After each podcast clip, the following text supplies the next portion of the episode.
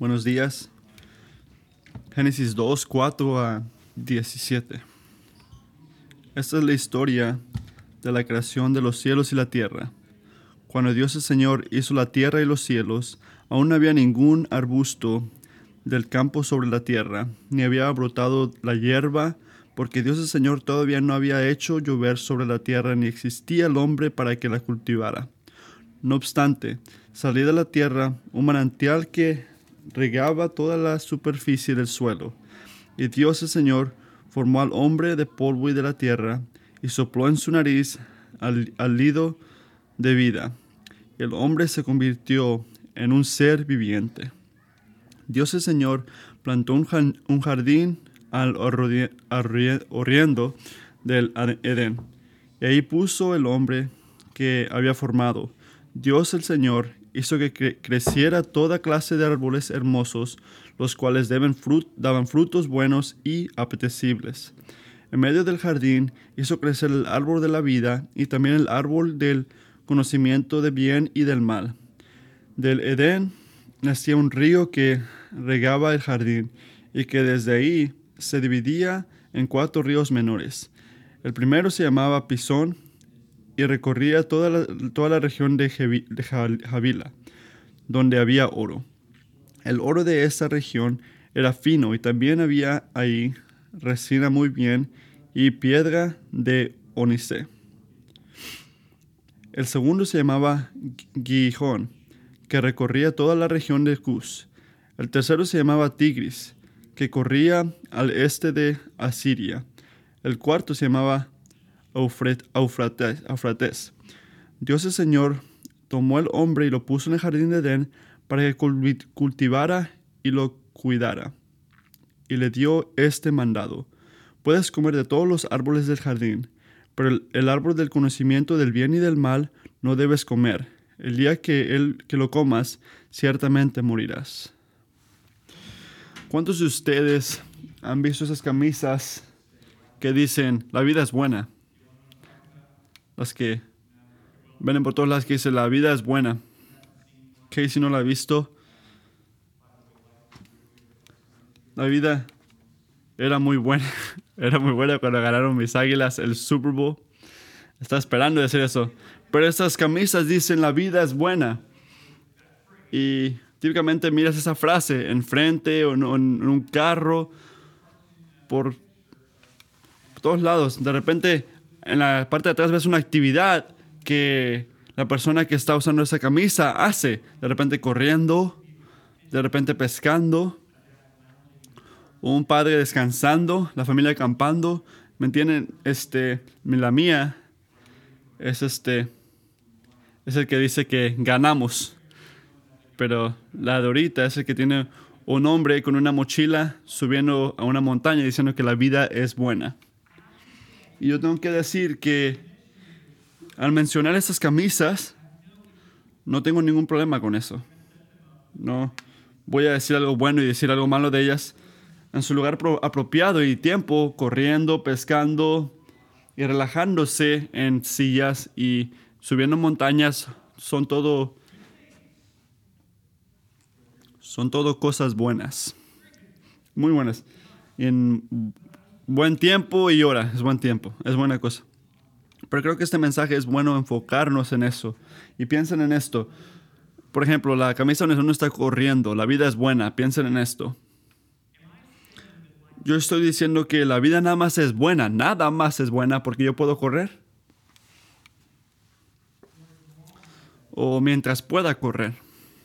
La vida está buena. Correr es lo que hace la vida buena. Si eso es verdad, entonces ¿qué tal el día que mis rodillas ya no sirvan? Que ya no pueda correr. O cualquier otra cosa, cualquier otra actividad que usted haría, que ya no la pueda hacer. Y ese momento, cuando la vida de repente ya no es buena. Pienso si somos honestos, cada uno de nosotros, de repente estamos muy agradecidos ahorita, cada pensamiento que tenemos es bueno, este, vemos todo bien, pero ¿Cuántos de nosotros pensaríamos, sabes qué? Yo sé cuál es la vida buena y cómo se siente también. Yo sé cuál es la vida buena. Yo sé. cuando yo estoy pasando tiempo y dinero intentando llegar ahí, estoy haciéndolo ahorita. Creo que mucha gente, cristianos o no, no importa quién, pero tiene un concepto de dónde puedo hallar la vida buena. Así, por ejemplo, alguna gente piensa que la vida no buena es este, viajando el mundo. Son la gente que cuando le hablas, que siempre andan hablando del último viaje que tuvieron y que están pensando en otro viaje nuevo que quieren hacer. Otra gente piensa que la vida buena está en el placer sexual, que siempre andan buscando una nueva experiencia o otro conquesto para poder satisfacerse. Alguna gente que la, que la vida buena es este, que la otra gente la quiera.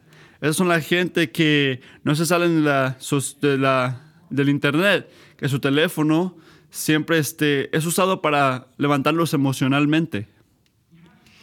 Tenemos un concepto, la mayoría de nosotros, de lo que es la vida buena y, cómo se ve.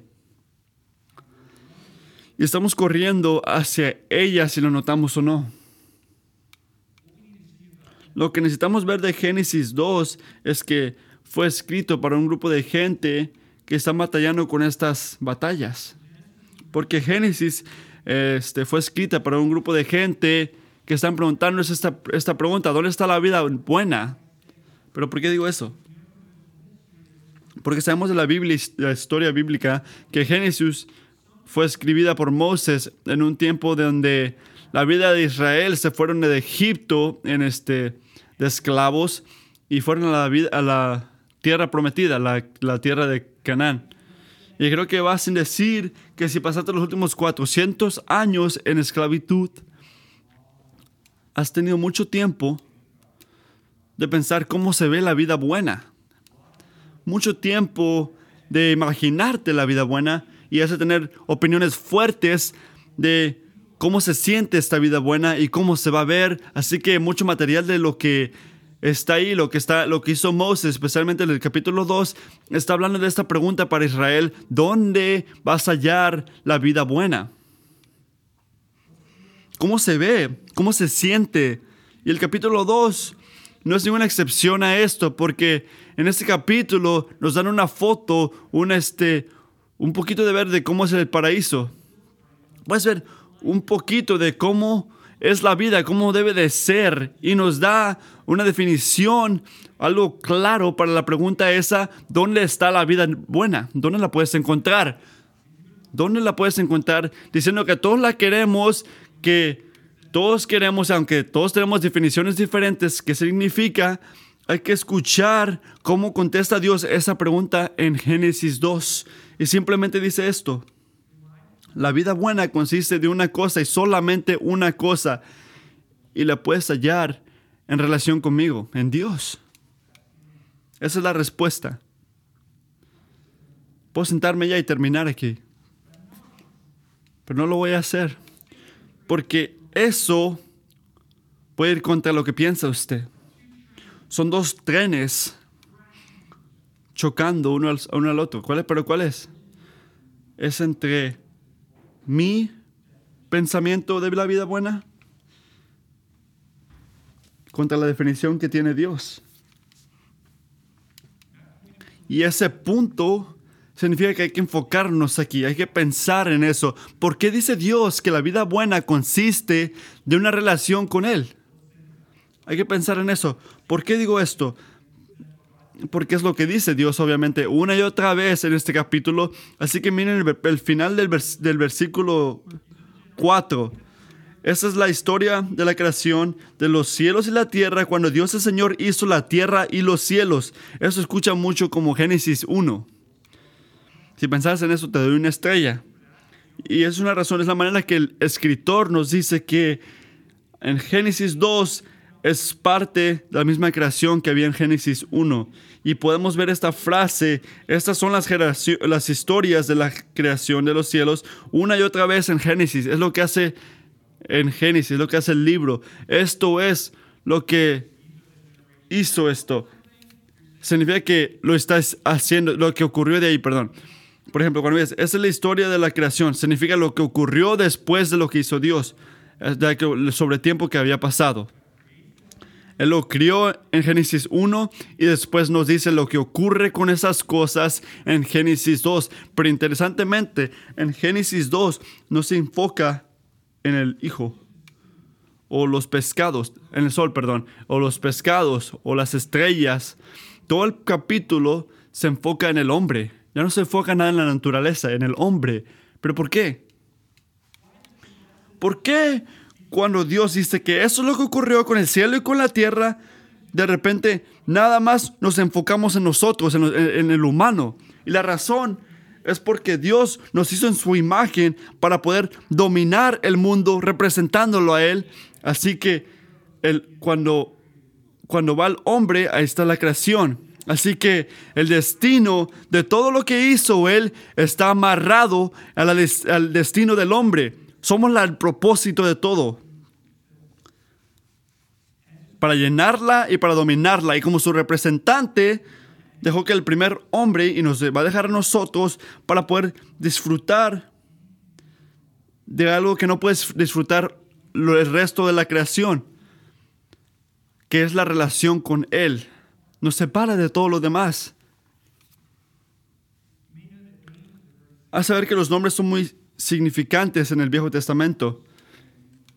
Y nada más que, nada puede ser más que el nombre de, Jesús, de Dios. Miren el final del versículo. Ven la palabra Señor en letras grandes en su Biblia, en el versículo 4, al final del versículo, Señor. Letras grandes. Hay una razón por eso. No nada más lo hicieron para llamar la atención en el libro. Es porque en el versículo 4, Dios no se le refiere con una manera genérica. no nada más es un, este, un enfoque grande que es. Hay algo que se llama Yahweh,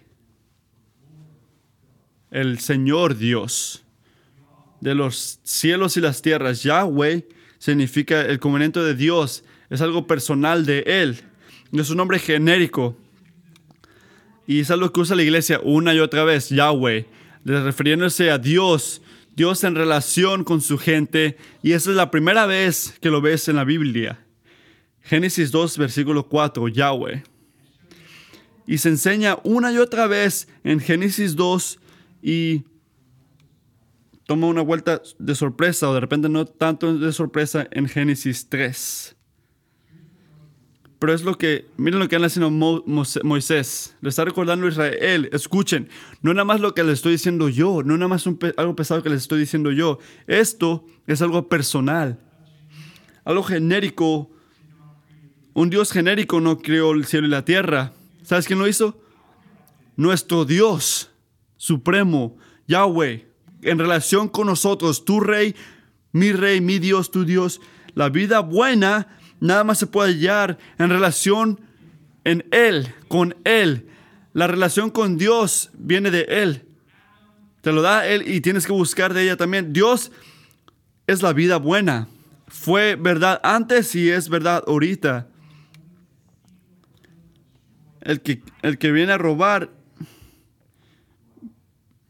este, eh, Juan 10, 10 dice, el ladrón no viene más que, que, para robar, matar y destruir. Yo he venido para que tengan vida y la tengan en abundancia.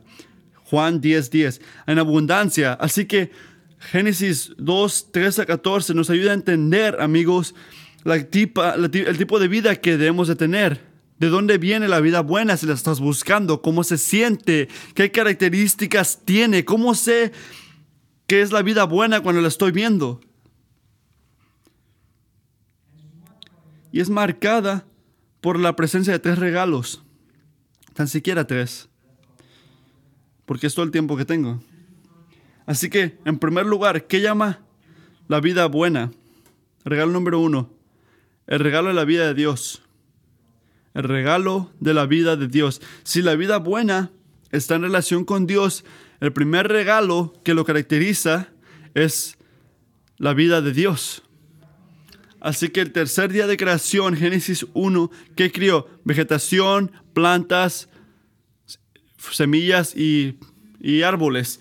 Pero Génesis 2, 3 a 5 dice que las, la tierra no tenían plantas ni nada todavía, no había agricultura todavía, porque Yahweh no había mandado la lluvia y no había creado el humano para que la pueda cultivar todavía. Así que Génesis 2.7 se, se recoge ahí y empieza en el sexto día de Génesis 1. Y dice, y Dios el Señor formó al hombre de polvo de la tierra y sopló en su nariz hálito, hálito de vida. Y el hombre se convirtió en un ser viviente. Así que Génesis 1.26 dice, hay que hacer el hombre. Y 1.27 dice que Dios creó el hombre. Así que nos da más detalle de cómo lo hizo en Génesis 2, 7, lo que requirió hacer eso. Un poquito más detalle. En primer, en primer lugar, en versículo 7, la dignidad del hombre. La dignidad del hombre. Dios no adaptó a, a Adán, o lo modificó, o llamó a un existente Adán, o hizo uno y después el otro. No, lo formó, formó a Adán. Personalmente, intencionalmente, Yahweh formó a Adán en su imagen como, como cuando alguien está moldando a alguien, a, un objeto. Él lo hizo, lo, lo, lo, cultivó, él lo crió exactamente con su visión y su plan. No hay nada diferente, no hay nada raro aquí, ninguna, equivocación o, que dejó que alguien le ayude. No, no, él lo hizo todo. Él lo formó. Hay dignidad en eso. Pero nos sentemos más altos de lo que debemos. Y Dios nos dice esto, que Dios formó a Adán y todo lo que vinieron de él del polvo de la tierra. Felicidades. La relación entre Adán y el piso es más explícito en Hebreos, versículo 7, que el, Señor hizo Adán de Adamán, que hizo Adán de la tierra. Así que en otras palabras, no crió a Adán del oro o de piedras ricas, que creó Adán y todos los que venían de él de la tierra, para que tengas dignidad, humildad, lado a lado. Después, Dios hizo algo increíble, le respetó le respira, al, le da aliento a la nariz de este, Adán y le da vida.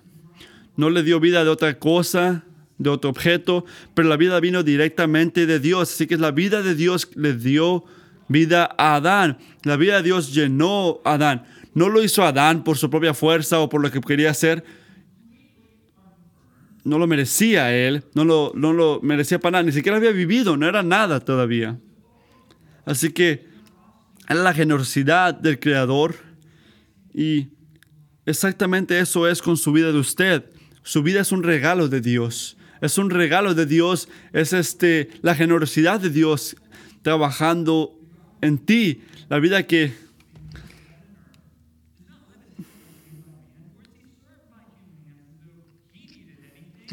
el que hizo este el cielo y la tierra este hizo todo, hizo, hizo al, ser humano, le dio vida, le, dio aliento y le dio todo.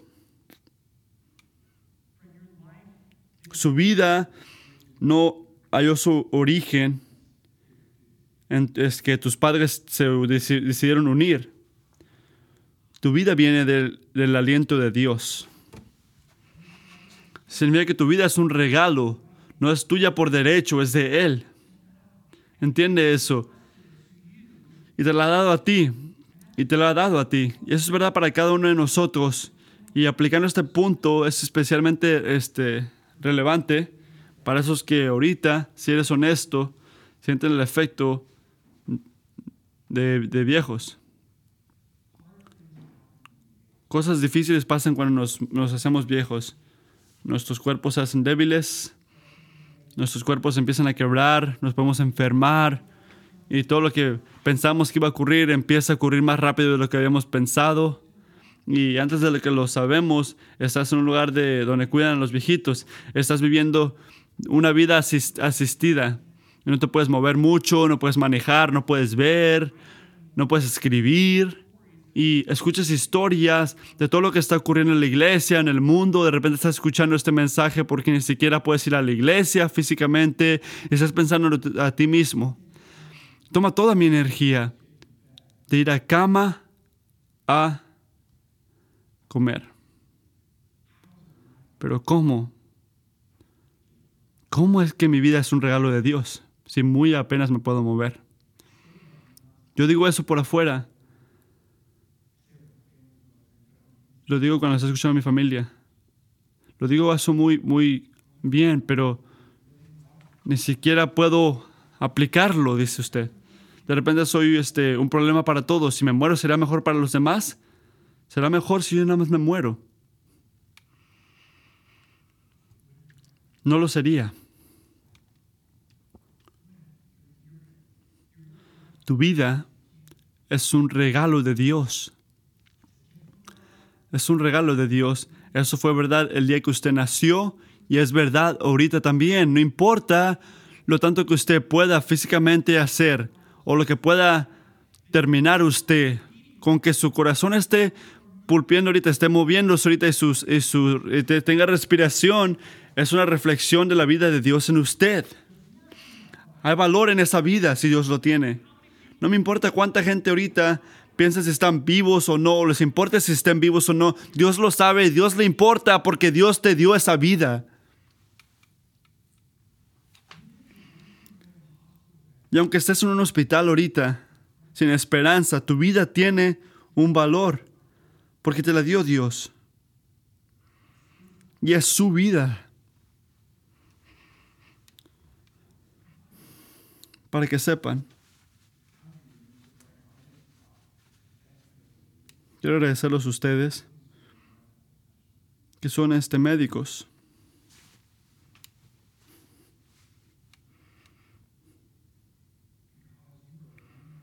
porque estás dando tu vida.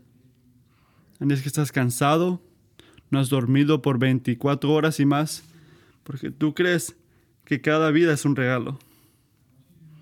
Y quiero que sepas, hermano y hermana, que trabajando por esa vida, peleando por esa vida, nada más viene un paciente en la cama, pero no ves una vida de Dios, una imagen de Dios, los cuidas de esa manera. Estás trayendo mucha gloria al Señor. Así que muchas gracias por eso.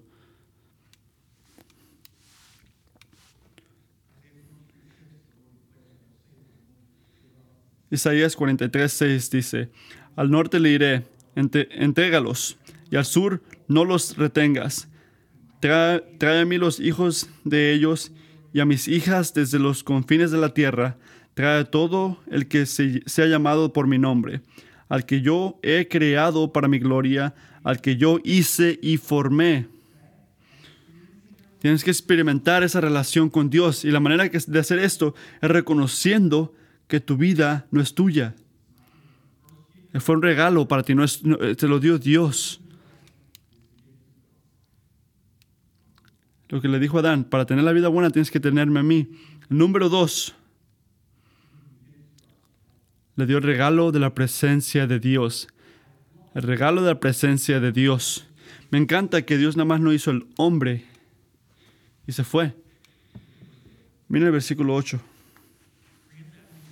le da a Adán el regalo de vida y crea un lugar para él que específicamente está diseñada para mantener la vida de Adán en Génesis 2. Dios plantó una, un jardín en Edén y ahí puso el hombre que él creó. ¿Cuántos de ustedes les encanta el jardín? Esa es mi cosa. El último lunes pasé cinco horas en el internet planeando mi, mi siguiente jardín. Yo soy esa persona. Me ayuda, me relaja. Cuando estaba leyendo esa semana y que el Señor plantó un jardín, yo dije, sí, yo estoy contigo, Dios. Yo a mí también me gusta hacer eso. Pero Él plantó un jardín y nosotros rápidamente notamos que no es cualquier jardín. Porque imagino que ustedes van a plantar su jardín vas a, perder, eh, vas a plantar un jardín ordinario, este, unos tomates por aquí y por acá, pero es no es cualquier jardín ordinario, es un jardín espectacular, es hermoso. Versículo 9. Y del suelo Dios sacó todos los árboles que son, que son bonitos para ver. ¿Has notado eso o pensado en eso? Dios pudo crear a Adán y ponerlo en un desierto y decirle, ten, aquí, aquí hay MRS. Llámame cuando yo no pueda. Es este un tipo de comida, medicina. Pero no hizo eso. No. Le dio le dio este árboles hermosos. No tuvo que hacer eso. Le dio un jardín hermoso. No nada más tuvo un tipo de árbol. Hay un poquito, hay un poquito de hay un poquito de este, sombra y Adán no, plantó muchos árboles, todo tipo de árboles.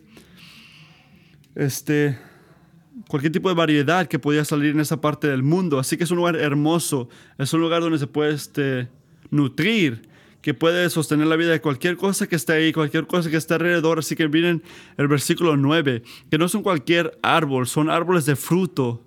Son no nada más árboles que son bonitos para ver, pero también puedes comer de ellos y tienes un río, un río que está en el jardín que les da todo tipo de agua para que puedan tomar y después tienen cuatro ríos chiquitos de ese del, río original. Así que nada más tiene vida o sostiene la vida, es un lugar donde, donde multiplica la vida. La vida se multiplica y, y le manda vida a todas las cosas alrededor. Tierra, tierras largas y cortas. Así que no nada más se, queda ahí, baja Vila donde hay, donde hay oro. Miren versículo 12. El oro de esa tierra es buen oro. No nada más es oro normal, es oro muy bueno.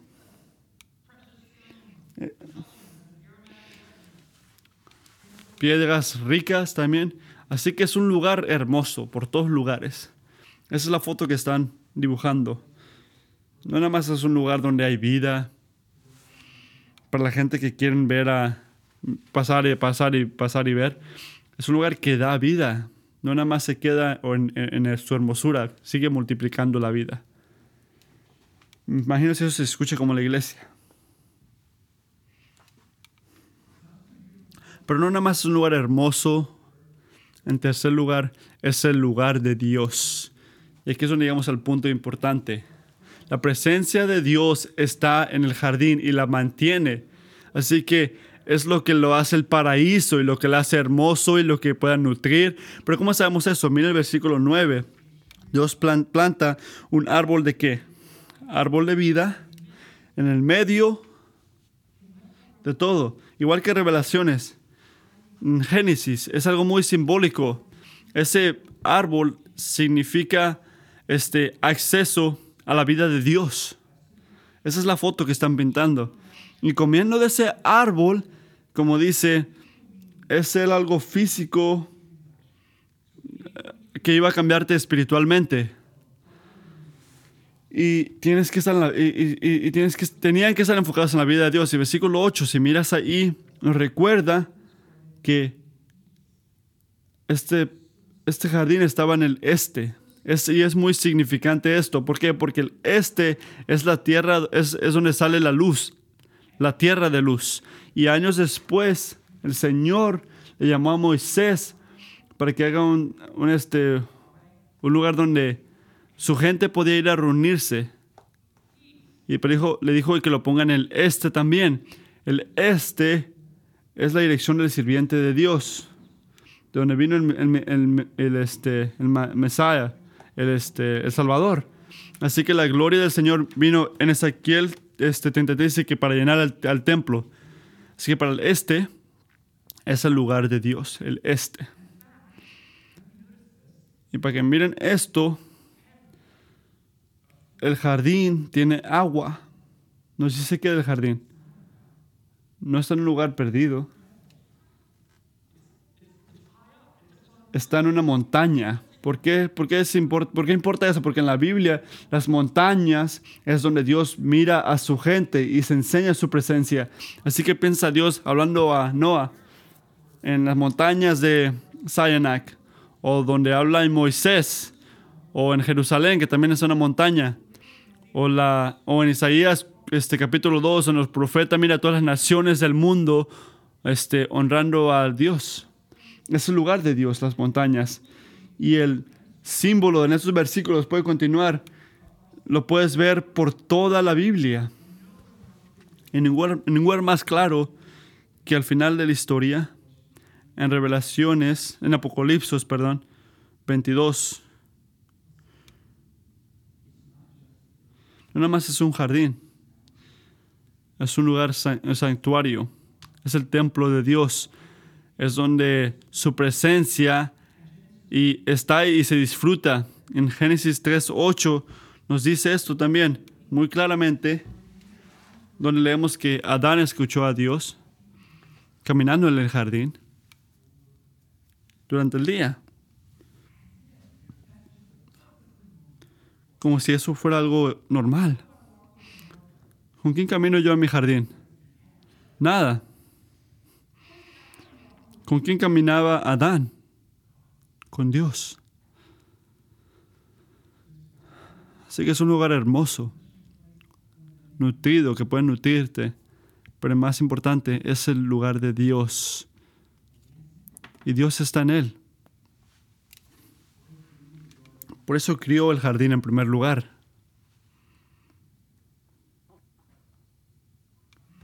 Y note eso.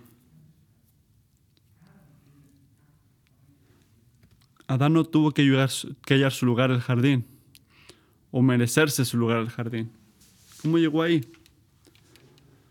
Versículo 15. Lo tomó y lo puso ahí.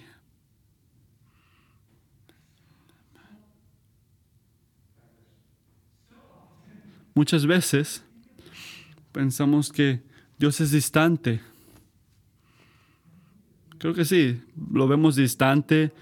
Estamos muy agradecidos que murió en la cruz por nuestros pecados, agradecidos que podemos ser salvos, pero lo pensamos, pensamos como nuestros pecados como un problema que maneja todo el tren. Me equivoqué, ahora estoy mal con Dios. Ahora tengo que regresar a Dios, ahora tiene que ayudarme otra vez. Y vemos el Evangelio como una manera que Dios controla nuestras equivocaciones. Eso es verdad en una manera, pero no es toda la historia. El paraíso que Dios hizo en Génesis 2 nos dice otra cosa. ¿Qué nos dice? Nos dice sobre todo que Dios es el que deseó desde el principio para estar bien con su gente y para hacer una manera para que puedan estar con Él para siempre. Eso fue la idea de Dios. No fue un proyecto que empezó el poquedo. Fue un proyecto que Dios empezó.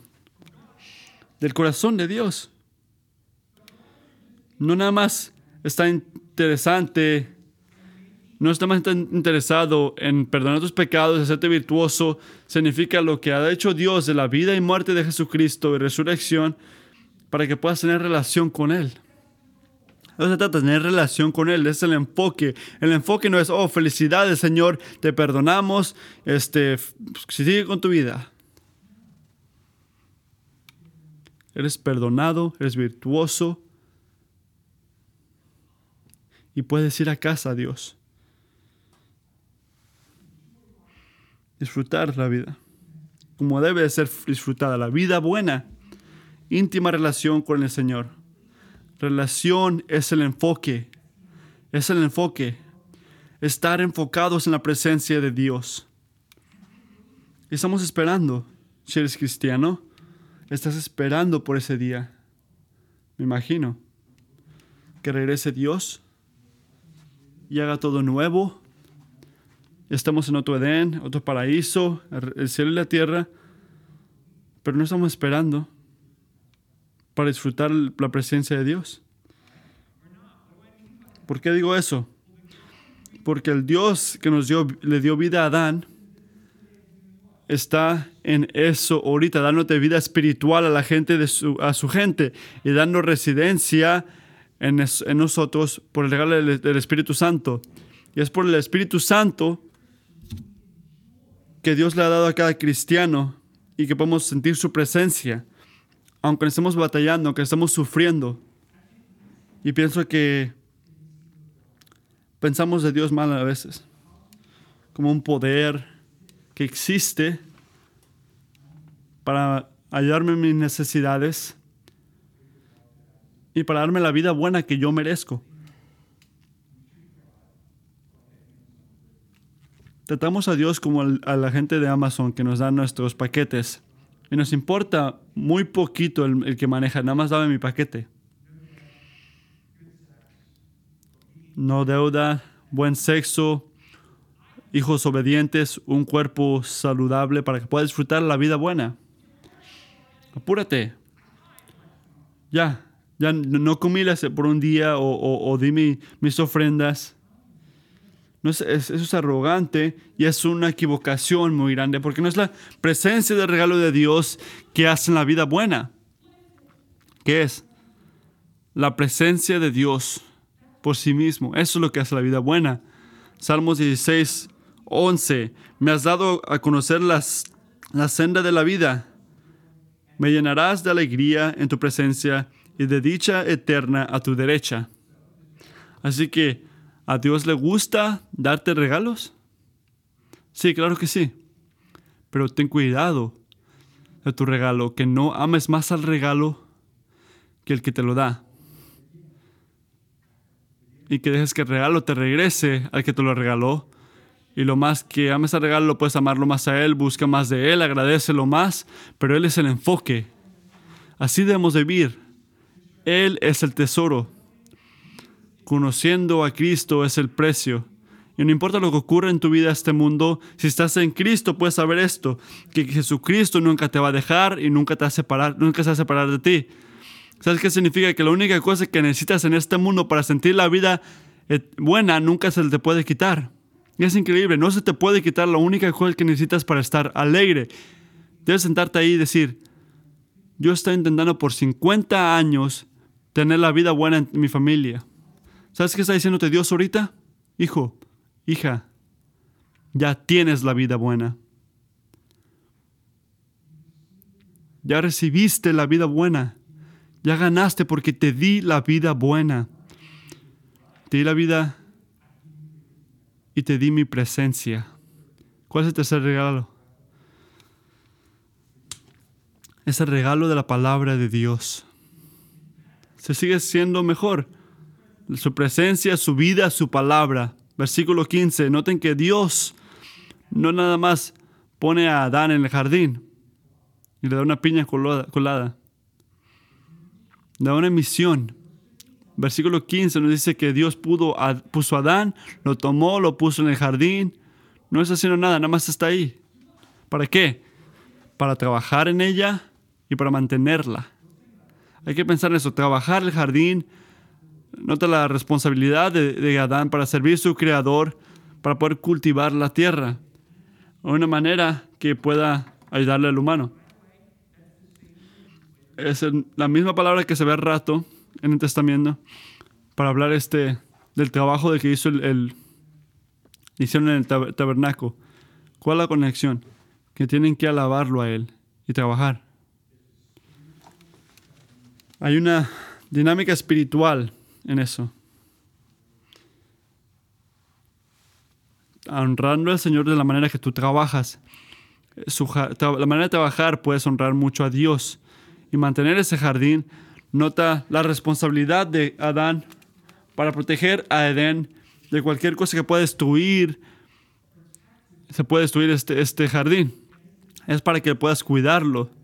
Y es lo que falla hacer Adán cuando llegas al, Génesis 3, que va a ser unas semanas. Pero en, en el capítulo 2, antes de que llegara el pecado, miren el versículo 15 otra vez, Dios creó el trabajo. Escuchen eso.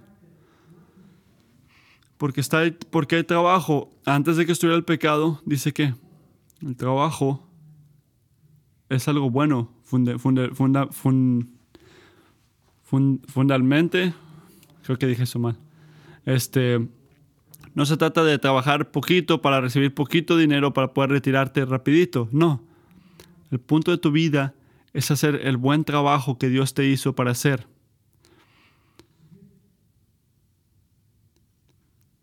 Es una buena cosa. El trabajo que Dios requiere es una buena cosa. Y la ley que nos da Dios es bueno. Miren el versículo 16. Y le dijo, puedes comer de cualquier árbol, puedes comer de cualquier, cualquier árbol, pero menos del árbol del conocimiento, porque el día que comas de ahí vas a morir. El día que comas de ese árbol morirás. Como el trabajo, yo pienso que nosotros pensamos de la palabra, la ley de Dios como algo que nada más se necesita porque el pecado está ahí, porque está mal el mundo, así que necesitamos algo para mantener todo en línea. Pensamos así. Pero nada puede estar más retirado de la verdad. Eso está mal, este pensamiento está equivocado. ¿Por qué? Porque la ley tiene su origen no en la presencia del pecado, sino en el carácter de Dios, en la manera de ser Dios. Noten eso.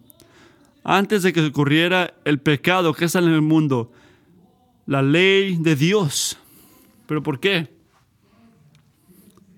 Porque es una expresión de su virtud, de su reinado en el mundo que Él hizo. Es lo que es. No es este una invitación. El versículo 16 no es una invitación para que Adán se divierta eh, o que tenga la mejor suerte que pueda para poder recibir este, el favor de Dios. Ya lo recibió.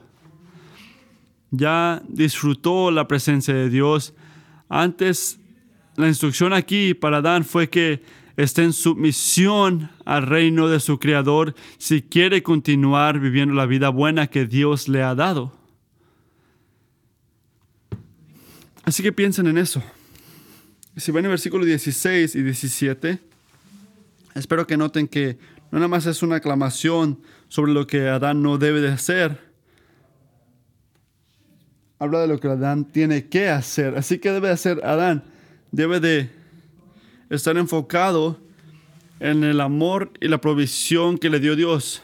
Debe de comer de todo árbol. Pero hay un árbol que no puede comer de él, que es el conocimiento del bien y el mal.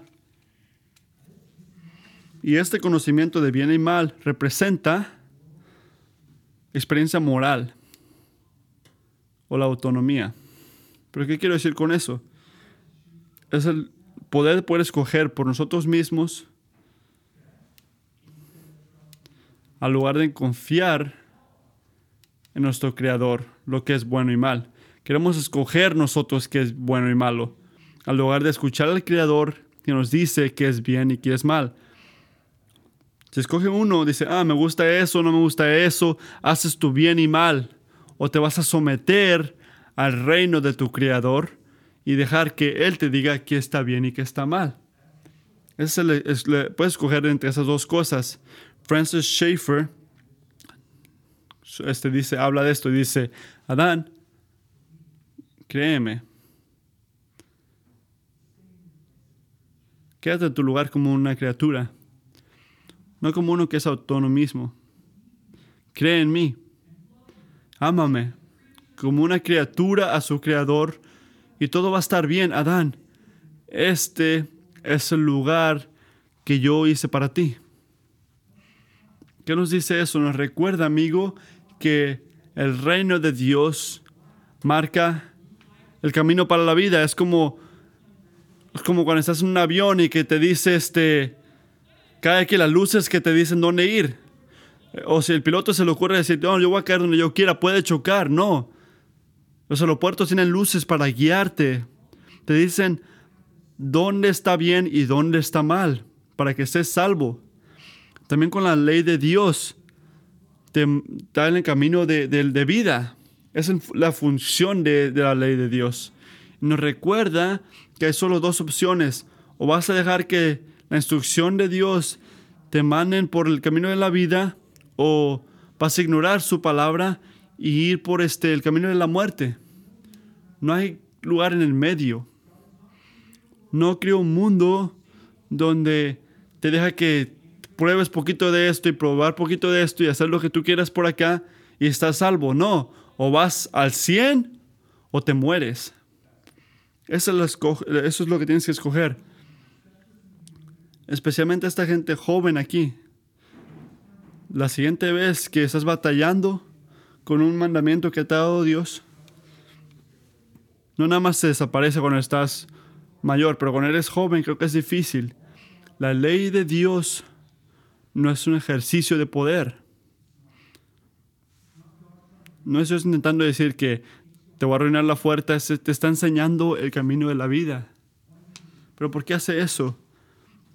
Porque Él te ama. Él te ama. Él amó a Adán lo suficiente para decirle esto. Y Dios te ha dado su palabra hoy para que lo puedas obedecer, porque Él te ama lo suficiente para decirte esto. De eso se trata. El trabajo que le dio a Adán fue bueno. Fue bueno ese trabajo. Y todo marcó el camino de vida. Pero la vida buena, amigo, como debe de ser, solo la vas a encontrar en relación con Dios. Y eso requiere tres cosas. La gente de Dios, vivir en lugar de Dios y el reino de Dios. Esa es la vida buena. Haz una camisa de eso. La vida es buena. La gente de Dios, el lugar de Dios, bajo el reino de Dios. Eso era lo que era Edén, ese era el paraíso. Y amigo, Dios te está ofreciendo esa vida a ti por el Evangelio. Eso que está haciendo. Llegando a fe en Cristo es confiando en el Creador que te dé vida, suficiente vida, al lugar de crearla por ti mismo. Ven a Cristo. Ven a Cristo. Escucha a Dios hablando a ti. Este, el que tiene el Hijo tiene vida. El que no tiene al Hijo de Dios no tiene vida. Tienes que pedir perdón de correr para cualquier otra cosa que no sea Dios por vida. Y tienes que seguir corriendo a, Jesucristo y agarrándote a Jesucristo cada parte de tu vida, cada día, para que puedas ver este, su amor. ¿Pero hasta cuándo? Hasta el día que Él regrese y estés en casa. Y disfrutes de su presencia. Un día si estás en Cristo, vas a poder experimentar eso. Lo que hemos visto hoy. Escuchen esto, cierren sus ojos.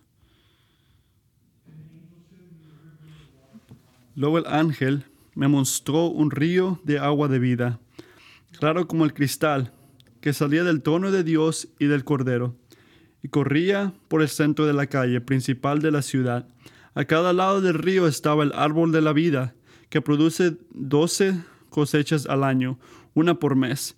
Y las hojas del árbol son más, son para la salud de las naciones. Ya no habrá maldición. El trono de Dios y el Cordero estaba en la ciudad. Sus siervos lo, lo adorarán, lo adorarán.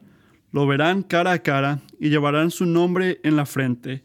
Ya no habrá noche, no, necesitaremos luz de lámpara ni del sol, porque el Señor Dios los alumbrará y reinará por los siglos de los siglos. Sí, ese es nuestro Señor. Ese es nuestro Señor. Reinará por los siglos de los siglos. Jesucristo. Yahweh. Te agradecemos por este privilegio el regalo de tu vida, regalo de tu presencia, de tu palabra. Y oro, Padre, que aunque este mundo es quebrado, sabemos que esos tres regalos